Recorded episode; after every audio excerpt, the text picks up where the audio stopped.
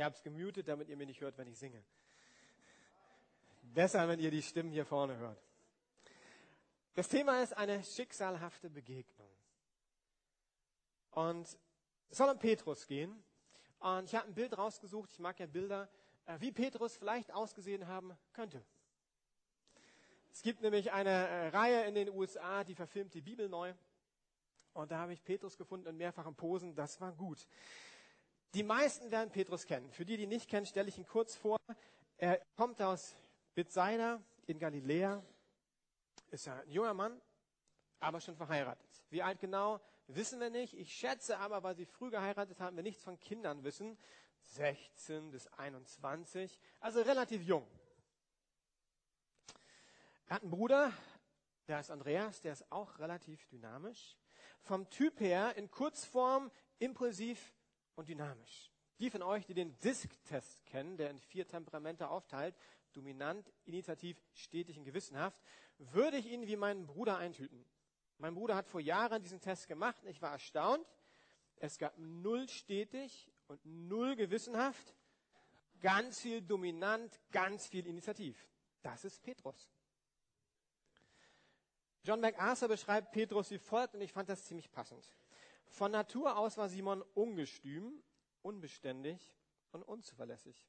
Er neigte zu großen Versprechungen, die er nicht erfüllen konnte. Er gehörte zu jenen Menschen, die sich voll und ganz in etwas hineinstürzen scheinen, dann aber einen Rückzieher machen, bevor sie es zu Ende gebracht haben. Normalerweise war er der Erste, der sich für etwas begeistern ließ, und nur allzu oft auch der Erste, der wieder aufgab. Als Jesus ihm begegnete, passte auf ihn Jakobus Beschreibung eines wankelmütigen Mannes, der unbeständig in all seinen Wegen ist. Ich möchte für die Predigt beten. Gott, ich danke dir für Petrus. Und ich danke dir für die Dinge, die wir aus seinem Leben aber lernen können. Komm, sprech du zu uns. Amen. Ich lese aus Johannes 1, 35 bis 42, gebe euch ganz kurz äh, so den Rahmen drumherum, weil Johannes und Petrus haben zur gleichen Zeit am See Galiläa, am See Nazareth in Galiläa äh, gedient. Die waren zusammen unterwegs. Von da lesen wir erst von Johannes und dann springt es plötzlich zu Jesus. Nicht irritiert sein, die waren beide am gleichen Ort. Am nächsten Tag stand Johannes an der gleichen Stelle und zwei seiner Jünger waren bei ihm. Als Jesus vorüberging, also irgendwie sind sie sich begegnet, blickte Johannes ihn an und rief, seht hin, dieser ist das Lamm Gottes. Da wandten sich beide Jünger um und folgten Jesus. Interessant. Jesus schaute sich um und sah, dass sie ihm folgten. Was wollt ihr? fragte er sie. Sie antworteten, Rabbi, Meister, wo wohnst du? Kommt mit, da werdet ihr sehen, sagte er. Es war vier Uhr nachmittags, als sie mit ihm dorthin gingen, und sie blieben für den Rest des Tages dort. Andreas, der Bruder von Simon, Petrus, war einer der beiden Männer, die Jesus gefolgt waren, weil sie gehört hatten, was Johannes über ihn sagte. Sofort suchte er seinen Bruder Simon auf und erzählte ihm, wir haben den Messias gefunden. Dann nahm Andreas Simon mit zu Jesus. Jesus sah ihn aufmerksam an und sagte, du bist Simon, der Sohn des Johannes. Doch du wirst Kephas, Petrus genannt werden, das heißt übersetzt Fels. Eine schicksalhafte Begegnung. Dieser total dynamische Initiative, aber auch wankelmütige Typ trifft auf Jesus. Und das Erste, was er macht, er spricht ins Leben hinein. Also da ist er nicht zu sehen, dass irgendwie was passiert, außer dass Jesus sagt, Simon, du bist Petrus heißen. Jetzt. Und dann war schon vorbei. Dieser Name war übrigens kein Eigenname. Also, wenn ihr die mal googelt, äh, in der Bibel, es gibt nur einen Petrus. Weil der Name war nicht natürlich. Äh, Felsenmann. Ist ja auch komisch, ne? Also, wenn ich jetzt jemanden von euch Felsenmann nennen würde, weil Heinz Georg ist auch von uns ein äh, dynamischer Mann, ne? Felsenmann. Also es war ein bisschen ungewöhnlich, dieser äh, Felsenmann-Name. Vielleicht können wir es auch sagen wie ein Spitzname heutzutage. Ne? Also manchmal hören wir Simon, manchmal Simon Petrus, manchmal Petrus, Petrus der Felsenmann. In Vers 42 steht, Jesus sei aufmerksam an. Im Griechischen steht das Wort emblepsas. Und wie so oft kann man das Wort nicht in einem Wort im Deutschen wiedergeben. Also es ist vielmehr so, Jesus sah in Petrus hinein. Er erforschte seinen Charakter, indem er tief in sein Herz hineinsah. Er sah Simon, wie noch keiner ihn zuvor gesehen hat. Vielleicht kennt ihr auch manchmal Menschen, die gucken einen an und man denkt, oh, die, die fangen an, in einem zu lesen. Und irgendwie war das der Blick, den Jesus hatte. Und ich glaube, dass Jesus mit diesem Blick alles sah, was in Petrus Leben dann abging.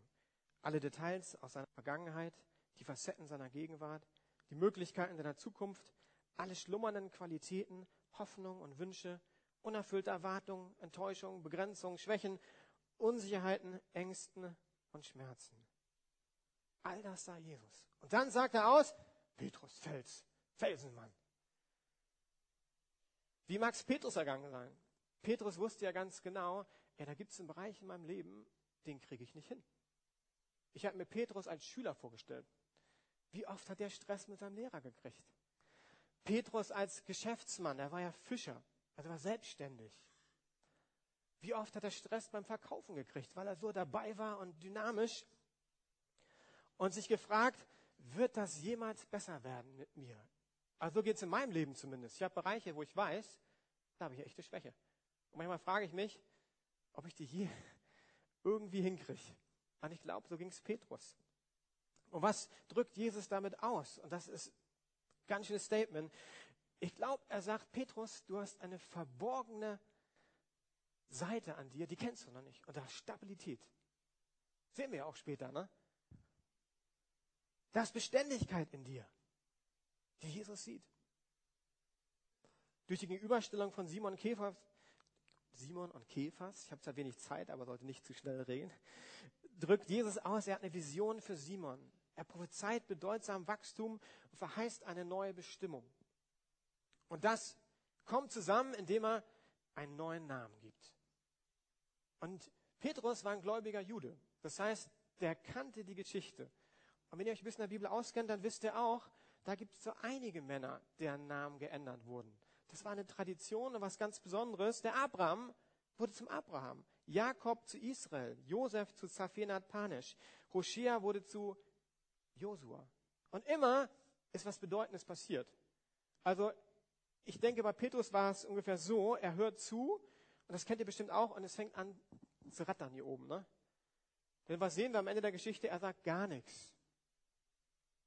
Nix. Petrus, der immer einen flotten Spruch auf den Lippen hat, ist einfach verblüfft. Er ein Felsenmann. Das ist die erste Begegnung, von der ich erzählen möchte. Dann hören wir von der zweiten Begegnung, wo Jesus wieder ins Leben hineinspricht. Und die lese ich nicht, aber erzähle sie euch kurz. Und zwar predigt Jesus am See Genezareth. Da sind so viele Leute, dass er merkt, boah, ich muss irgendwas machen, sonst werden die Sicherheitsbestimmungen der Behörden in Galiläa nicht eingehalten. Und Jesus war ja flexibel. Der sah Petrus wieder da mit seinem Boot. Er sagte, Petrus, kann ich von deinem Boot aus predigen? Ziemlich clever, ne? Also zack, aus Wasser, von da aus predigen. Ganz entspannt, kein Stress. Predigt richtig gut. Dann äh, zum Abschluss sagt er, du, Petrus, jetzt fahr doch noch mal raus und äh, geh eine Runde fischen, das wird richtig gut. Wir schauen das später näher an. Petrus macht das tatsächlich, hat einen Riesenfang, ist tief betroffen und dann kommt der zweite Hammer von Jesus. Lukas 5, Vers 10. Ganz am Ende der Geschichte sagt er, Petrus, hab keine Angst, von jetzt an wirst du Menschen fischen.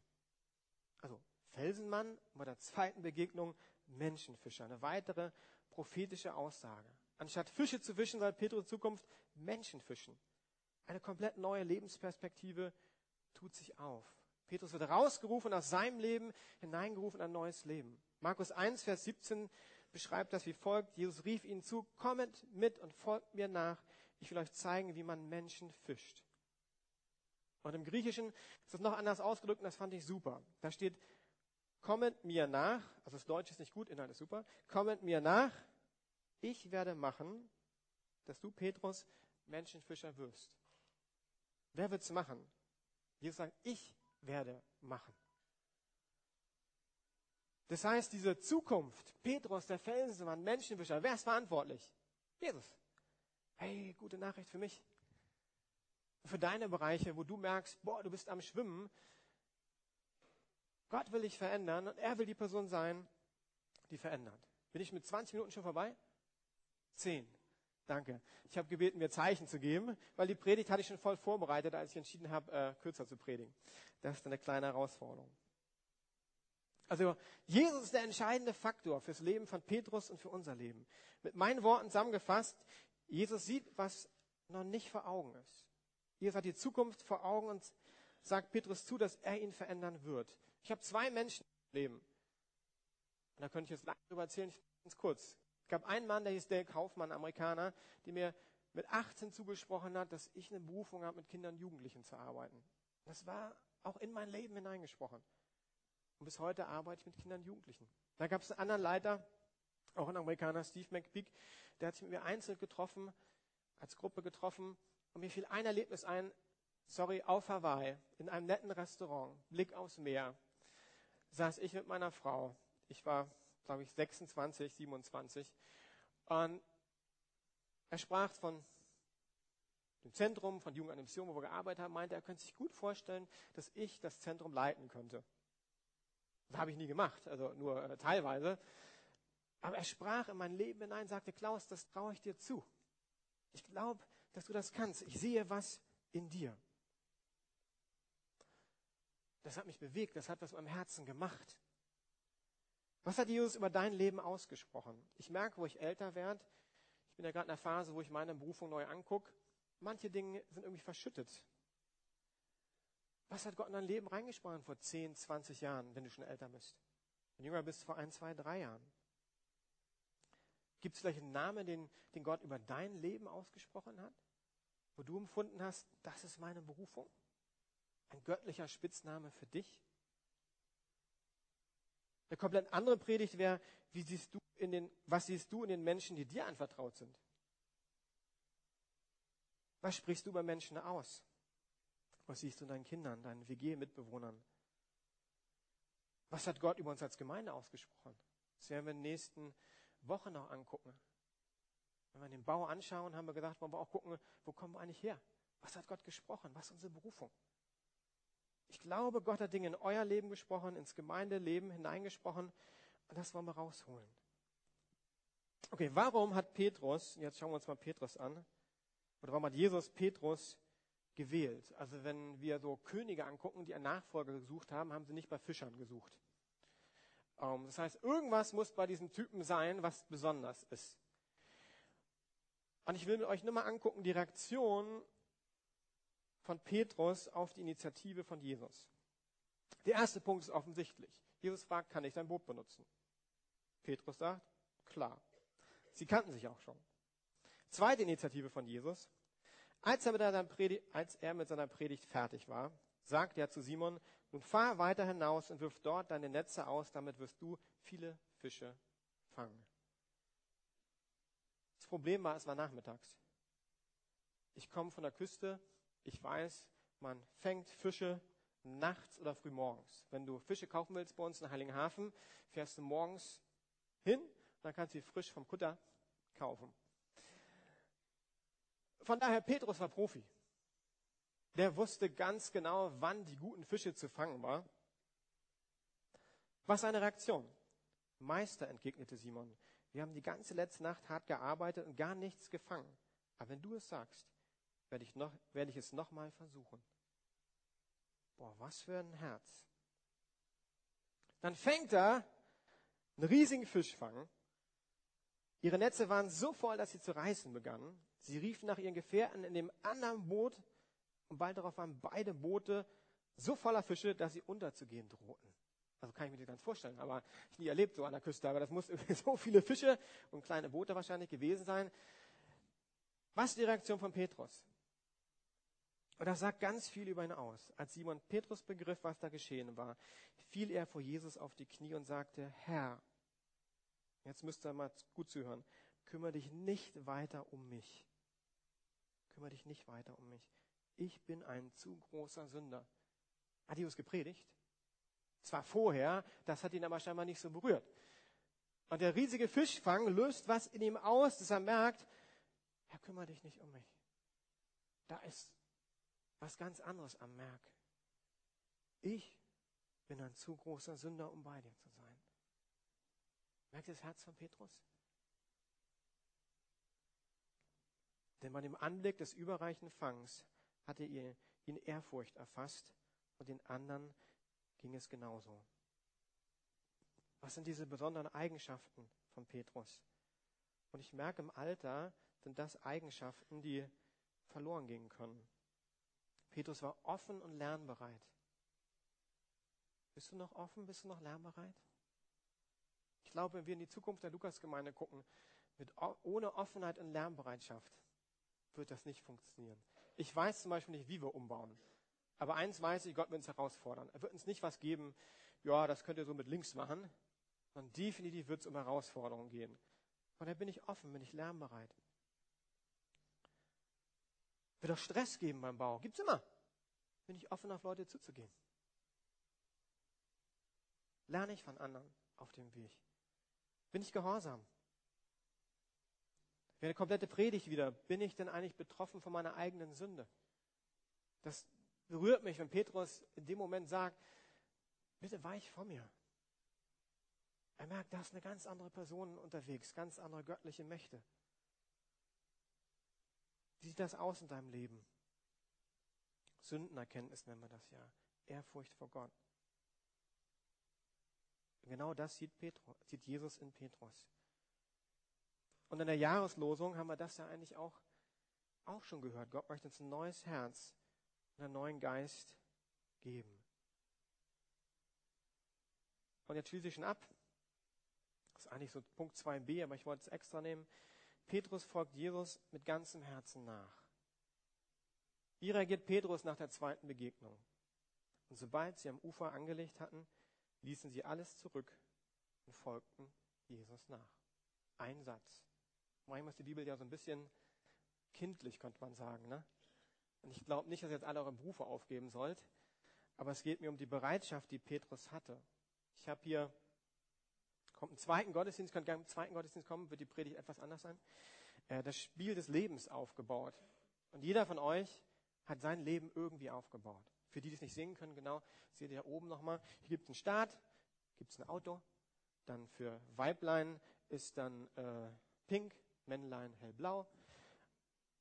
Du fährst, äh, wo fährst du los? Du fährst hier los, dann kriegst du Kinder, kriegst einen Beruf zugelost, äh, kriegst ganz viel Geld und das Ziel ist ganz hier hinten, Freunde. Rente, ziehe in die Millionärsvilla Villa ein oder ins Altersheim. Petrus sein Leben war, denke ich, klar, also gemappt, sagt man im Englischen, so schon klar ausgelegt. Sein Vater war Fischer, er war Fischer, sein Kind wird Fischer. So war das damals. Relativ einfach. Und Petrus könnte ich mir vorstellen, der wäre ein erfolgreicher Fischer. Der könnte noch eine ganze Fischereikette aufbauen um See Genezareth. Traue ich dem zu mit seinem Potenzial. Und Gott ruft ihn aus seinem Leben raus und eigentlich hat er nur einen Startpunkt. Er folgt Jesus nach. Alles andere ist erstmal offen. Und ich habe empfunden, dass Gott auch das heute Morgen euch sagen möchte. Vielleicht zu den einen oder anderen dran, vielleicht nicht aus seinem ganzen Leben, aber in Bereichen seines Lebens auszusteigen. Weil das ist das Spiel der Welt. Und Jesus, und das durfte Petrus in drei Jahren lernen, hat ein komplett anderes Lebensmodell. Komplett anders. Und wir wollen jetzt eine Zeit der Anbetung haben und ich habe das so aufgeschrieben, nimm womit Gott ins Gespräch kommt. Also du darfst stehen mit anbeten. Und zwar möchte ich ermutigen, komm ins Gespräch über deine Berufung mit Gott. Wie sieht das aus mit deiner Berufung, die Gott mal ausgesprochen hat? Erinnere dich an Worte, die Gott über dein Leben ausgesprochen hat. Wenn er sie ausgesprochen hat, dann ist da irgendwas drinne. Und wenn sie sich noch nicht erfüllt haben, dann stehen die Chancen gut, dass sich noch erfüllen. Aber erst dann, wenn du dich daran erinnerst. Ich möchte euch bitten, mal euer Herz anzugucken in der nächsten halben Stunde. Wie sieht es mit deiner Offenheit aus, deiner Lernbereitschaft? Das sind nicht grundlegende Sachen. Wenn die weg sind, wird es für uns als Gemeinde echt schwer. Wie sieht es mit deinem Gehorsam aus? Deine Betroffenen.